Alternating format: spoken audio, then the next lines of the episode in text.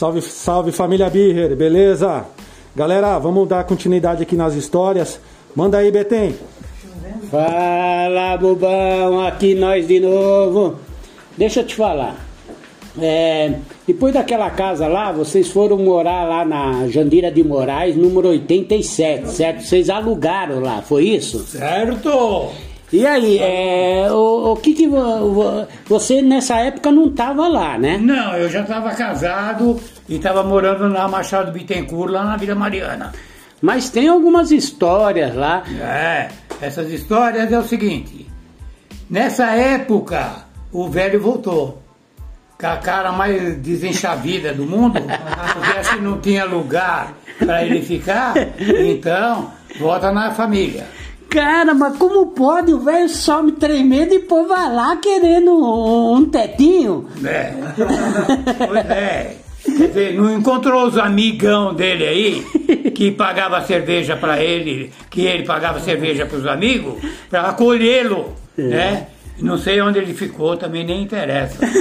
Então, mas eu ouvi dizer que o velho também tinha uma caligrafia, tinha umas letras bonitas, trabalho de escola, todo mundo. Ele fazia uns trabalhos de escola pra gente, assim, que eu lembro que os meus irmãos falavam, que era uma maravilha. E ele tinha, um, sabe, era umas letras que enormes. Mas o que, que aconteceu aí, Não. esse dom que ele tinha aí? Isso é verdade. Então, os amiguinhos dele, vendo que ele tinha uma caligrafia ótima, vamos pegar esse besta aí para falsificar diploma. Aí nós entramos numa grana violenta. Qualquer coisa deixa que é ele que vai fazer, então vai sobrar pro cara.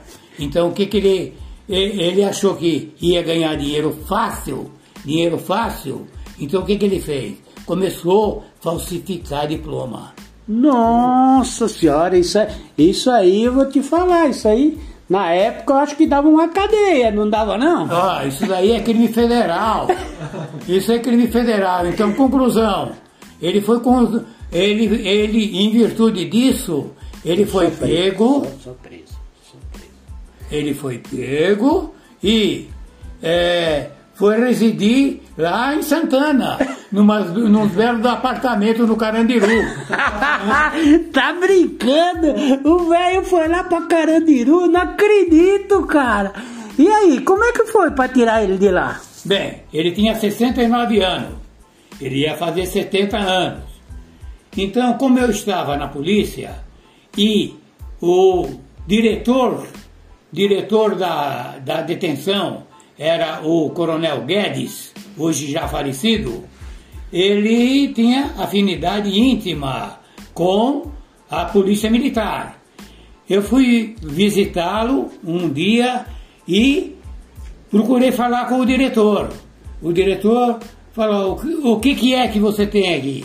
Falei: ah, meu pai está preso aqui, né? Então há ah, condições, tem umas advogadas aí que estão lidando com isso e a gente está gastando dinheiro por fora. Há condições de a gente amenizar isso daí? Ah, não, pode deixar que nós vamos direto no departamento pessoal aqui da cadeia. Você não vai pagar mais advogado nenhum. Então nós fomos lá.